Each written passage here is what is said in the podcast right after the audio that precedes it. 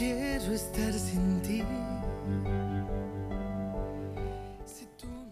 Hola, hola Judith, ¿cómo estás? Saludos a todos los oyentes de Refresh Loca. Les habla aquí su amiga Ceci Dávila desde la bellísima ciudad de Monterrey, México. Y bueno, ya sabes que estamos en el segmento de la nota del día como cada jueves. Y bueno, hoy te quiero hablar acerca del llanto, acerca de llorar. Pero no es con la idea de ponerte triste, ni de deprimirte, ni nada de eso. Te quiero mencionar pues en qué te puede beneficiar el que puedas realmente pues entregarte por un momento a esta cuestión de llorar. El gran pensador griego Séneca, te cuento, que decía que no hay mayor causa para llorar que no poder llorar. Estas palabras no podían ser más ciertas. Llorar es un rito de purificación, una forma de limpiar no solamente los ojos, sino el alma y deshacernos de todas esas toxinas emocionales que nos causan estrés o que son un resultado de él. Todo sale con una buena llorada. Por ejemplo, la desesperación, la ira, el coraje, el enojo, el resentimiento, incluso darse el lujo de entregarse por unos minutos, pero solo por unos minutos, ¿eh? que conste, a la autocompasión resulta saludable y constituye un eficiente mecanismo antiestrés el asunto no podía ser más lógico. Digamos que tienes en el fuego una olla express. Si la válvula se tapa y el vapor se concentra en su interior sin poder salir, esta verdadera bomba de tiempo estallará sin remedio, ¿no? Lo mismo pasa con el alma. Cuando el estrés se acumula y el cerebro ve mamuts por todas partes, la alarma crece y la presión se va haciendo cada vez más intolerable si no la sacas si no tienes una válvula de escape. Esto llegará a un momento en que tendrá que explotar. ¿Cómo lo hará? Pues hundiéndote en una negra y profunda depresión, enfermándote, volviéndote irritable y antisociable e infeliz, incluso provocándote, en el terrible de los casos, un infarto. No es por asustarte, pero puede pasar. Por eso es necesaria la catarsis, es decir, el desahogo en donde toda esa presión acumulada puede salir y dejar de hacerte daño. Si eres mujer sabrás cómo hacerlo. Si eres hombre y te enseñaron que los hombres no lloran, créeme, estaban equivocados, porque llorar es no solamente necesario, es absolutamente vital. Así que ponte a llorar, grita, berrea, limpia tu alma de toda esa basura que la está lastimando. No perderás nada con ello, ni siquiera fuerzas, porque llorar no necesariamente es un signo de debilidad, a veces puede ser todo lo contrario. ¿Qué esperas? Entrégate al llanto. Llorar es una forma de plegaria. Sarah Van Tanch. Y bueno, espero que te guste esta sugerencia. Te digo que no es con la idea de que te pongas triste, sino que entiendas que llorar no te hace mal y que de vez en cuando puede ser benéfico para ti y para tu salud. Y bueno, si te gustó, pues comenta la nota a través aquí de parlarradio.com, a través del chat. Recuerda que me puedes seguir en arroba Ceci contigo. Les mando un beso y un abrazo a todos y que pasen un excelente fin de semana. Bye bye.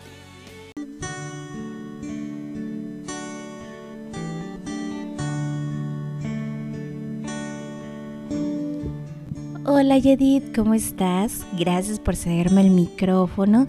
Y bueno, este saludos también a todos los oyentes de Refresh Loca. Les habla y les saluda su amiga Ceci Dávila desde la bellísima ciudad de Monterrey, Nuevo León, México. Y bueno, hoy quiero compartir con ustedes un tema que extraje de un artículo en internet que bueno, nos habla acerca de la típica frase que se usa cuando queremos terminar una relación y no queremos ser directos, ¿no? Esa frase que has escuchado por ahí que dice, no eres tú, soy yo. Y es curioso cómo los seres humanos pueden tener los pantalones tan puestos para conquistar pero tan fácil que se lo sacan para cualquier encuentro amoroso aventura, qué sé yo, y tan inseguros que somos para finiquitar una relación o terminarla. Parto de la base que es normal que dos personas se conozcan, se gusten, se atraigan, etc. ¿De dónde puede surgir una relación o simplemente un par citas y salidas? Sin embargo, solo destaco que para partir o finalizar algo, se debe tener la misma postura, pantalones bien puestos. Ya nadie cree el conocido, no eres tú, soy yo. Si la cosa no funcionó, sutilmente y sinceramente se debe decir la verdad. Suponer o creer que la persona que está enfrente se va a sentir es un mítico error. Y digo mítico porque es, es más doloroso escuchar algo tan chanta como no eres tú, es que me estoy conociendo, es que no sé lo que quiero en la vida, o miles de excusas similares y baratas, y luego resulta que lo ves a los días y, y, ya está en una nueva relación. Entonces te quedas tú como, ¿qué, ¿qué onda? Y acá no distingo género, pues en ambos casos se da igual, tanto con hombres como mujeres. Me causa preocupación la poca transparencia la poca lealtad entre los seres humanos, si somos todos de la misma especie, sé que no falta el loco que no quiere entender que la cosa ya fue y termina siendo un show y cosas así. Y por lo mismo terminamos todos pagando los platos rotos con estas cursilerías para finalizar lo que empezó. Es relevante destacar que uno sabe a quién le está poniendo punto final y por ende de qué forma manejar la situación y decir lo preciso. Efectivamente, hay un hilo muy fino, pues ambos deben entender que ninguno es del otro y si algo comenzó y hoy termina, es parte de esta vida y hay que dejarlo ir. Y bueno, en resumen, frente a dos personas maduras y evolucionadas, no se vale inventar excusas básicas. No son sinceras y dan, un poco de vergüenza ajena, ¿no crees? Yo te recomiendo mejor que hables sinceramente y, y tú sabes cómo está tu relación y vas a saber puntualizar por qué estás poniendo punto, punto final a ella, ¿no? Y darle vuelta a la página y seguir para adelante. Y bueno, ojalá te haya gustado el tema que comentes aquí en el chat de parlarradio.com. Por ahí vamos a estar para responderte. Y este también eh, sígueme en mi cuenta de Twitter, arroba Ceci o escríbenos también a arroba parlarradio en Twitter. ¿Ok? Besos y bendiciones, que tengan un excelente término de jueves y también un excelente viernes y fin de semana. Besos y bendiciones para todos. Bye bye.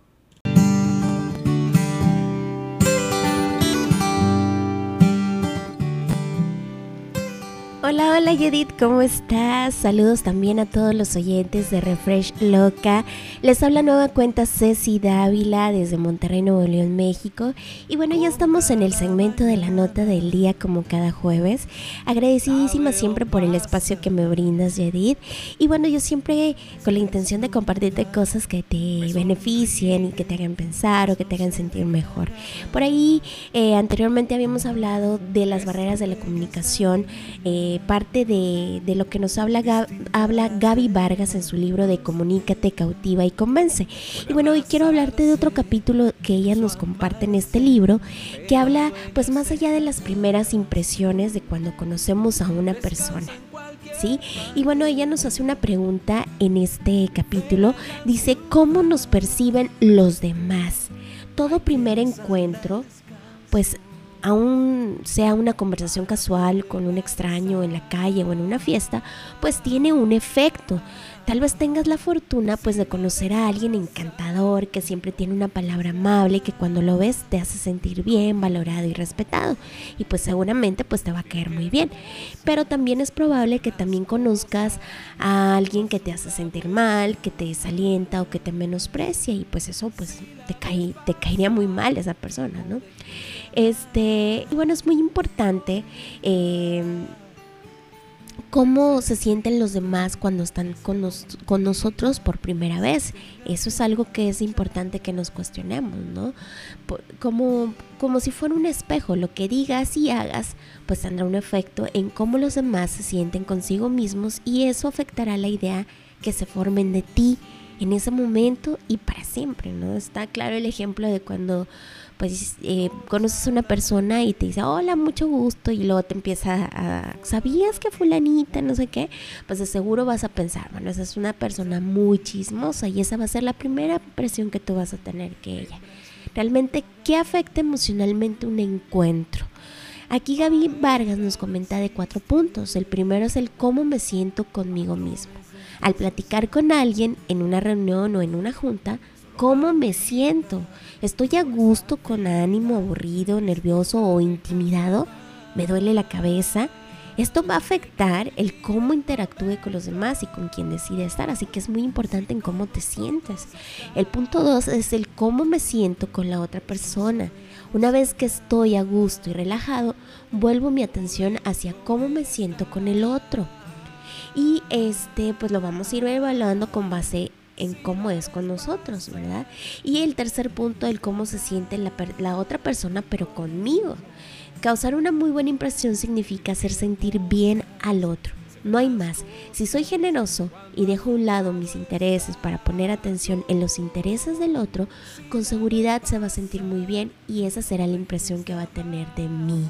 Así que bueno, es muy importante. Y el punto cuatro es el cómo se siente la otra persona consigo misma. Y bueno, este punto es en el que descuidamos más y que está el secreto para causar una buena primera impresión. En la incomodidad del primer encuentro quizá no nos demos cuenta este, de, lo que podemos afectar, el cómo se sienten los demás, especialmente acerca de ellos mismos. Sabemos que podemos entretenerlos o aburrirlos, pero ¿los hacemos sentir orgullosos, inteligentes o agradables? Te pregunto. Atender este punto en realidad es una forma de generosidad social, es anteponer las necesidades del otro a mis propias necesidades. Y seguramente ya estás pensando, pero si pongo toda mi energía en hacer sentir bien al otro, ¿en dónde quedo yo? ¿A qué horas platico de mí, de mis gustos, de mis intereses?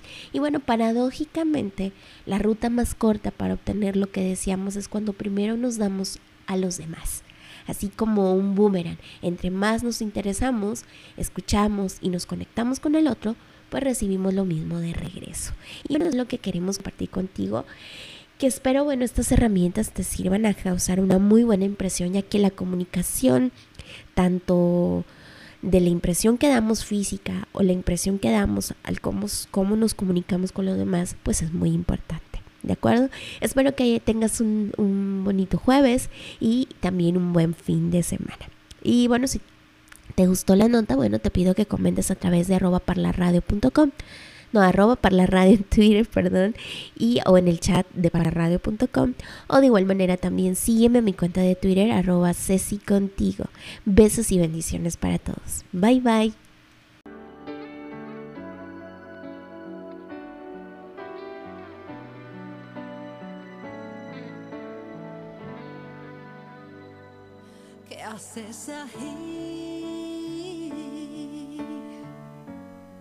Pensé que había. Hey, hola, mi Edith, ¿cómo estás? Saludos a todos los oyentes de Refresh Loca. Les saluda su amiga Ceci Dávila desde Monterrey, Nuevo León, México. Y bueno, ya estás aquí en el segmento de la nota del día, como cada jueves. Y bueno, yo encantadísima de poderlos saludar y compartir cosas que te parezcan interesantes y que bueno, te hagan siempre una mejor persona. Siempre me ha gustado compartir eso en este segmento, ¿no? Y hoy te quiero hablar acerca de la, de la inteligencia sexual. ¿Alguna vez te has preguntado qué es lo que hace vivir más años? ¿Qué ha inspirado grandes obras de arte musicales y literarias? ¿O te has preguntado qué hace que la piel adquiera un brillo especial? ¿Qué es eso tan importante para la humanidad y que sin embargo sigue siendo un misterio? Pues efectivamente estamos hablando del sexo. Tony Busan, uno de los más importantes investigadores del aprendizaje y autor de 80 libros acerca del cerebro, afirma que los seres humanos tenemos 10 tipos diferentes de inteligencia él sostiene que una persona inteligente no solo puede hacer un buen uso de los números y las palabras, sino que es alguien que puede reaccionar pues efectivamente ante cualquier situación. Y bueno, por ejemplo, hacemos deporte con el cerebro, nos relacionamos con los demás por medio del cerebro y cuando hacemos el amor, el cerebro tiene mucho que ver. Los últimos descubrimientos pues han revelado que la inteligencia sexual es una superinteligencia ya que combina y manifiesta los otros tipos de inteligencia, por ejemplo la creativa, la personal, la inteligencia social, la espiritual, la física, la numérica, la verbal. Y bueno, ¿cómo puedes obtener esta inteligencia sexual? Bueno, al contrario de lo que se suponía, el sexo está en el cerebro y no es un asunto exclusivo del nivel genital. Es realmente pues una energía que conduce todos los recursos intelectuales y físicos de las personas para asegurar la supervivencia de la raza humana. Entonces, ¿a qué se le llama ser sexy? Pues esta pregunta la hizo la periodista Nancy Helmish a los mejores escritores de novelas de ficción pues para saber cuáles características eran pues indispensables para los héroes de sus historias, ¿no? Y le comentaron que por ejemplo los héroes pues tenían tener, tener una personalidad fuerte, ser ingeniosos, inteligentes, con un gran sentido del humor y se puede comunicar pues fácilmente con los demás. Eso es lo que para ellos sería un héroe. Y la heroína pues es vista como alguien inteligente, alguien divertida y con criterio propio por lo tanto, no debe sorprendernos que la gente considere que la personalidad es lo más atractivo de las personas. No son los músculos marcados en el hombre, ni en el cuerpo escultural de la mujer, lo que en realidad atrae el sexo opuesto, sino más bien el cerebro y la inteligencia. Por ejemplo, Marilyn Monroe, que se consideraba el símbolo sexual del siglo XX, pues no era considerada porque por su cuerpo perfecto ni porque su cara fuera la más bonita de la historia. Más bien era por su capacidad de seducir lo que la hacía irresistible y ese es asunto de la inteligencia y sobre todo esta inteligencia sexual de la que te comento. Bueno, creo que todos pues hemos experimentado ese momento de que nos atrae un, un guapo, una guapa que vemos de lejos, ¿no? Y bueno, ya en el momento que nos lo presentan y empieza a hablar, la ilusión se desmorona. ¿Por qué? Porque creo que todos los, lo hemos experimentado, ¿no? Este, ¿cuántas veces habremos visto personas que decimos que no tienen ese no sé qué? ¿Sí? Tienen altura, tienen facciones bonitas, buena figura, pero a pesar de todo les hace falta algo, ¿no? Como que les falta eh, vida, ¿no? Esa chispa, ese brillo en los ojos, ese orgullo y esa seguridad. Caminan como feos, hablan como feos y se comportan como feos y se ven feos, o sea, todo tiene que ver, ¿no? Y bueno, por otro lado, también hemos conocido personas que no son físicamente atractivas, nos ha pasado, pero decimos que tienen ese no sé qué, ese que atrae, esa eso que le llamamos esa actitud, esa calidez, esa inteligencia, esa capacidad de escuchar y de comprender, esa educación, ese porte, ese carisma. Y bueno, todo esto son rasgos de la personalidad, ni más ni menos. Ser seductor no es un asunto fácil, amigos, y requiere de la aplicación de todas las, las inteligencias que tenemos. Por ejemplo, los sentidos juegan un papel primordial en este proceso. Por ejemplo, el olfato, la vista, el tacto y la voz se ponen en juego para abrir la mente de lo del posible amante, ¿no? Y bueno, es por eso que detalles como cenar a la luz de las velas, el vestir de manera atractiva, el estar limpios y perfumados, poner un fondo de música romántica o caminar por el campo, pues tomados de la mano, pues crean un ambiente propicio para el amor. Y bueno, se necesita de la imaginación y de la creatividad para experimentar y sorprender a esa personita especial que te gusta.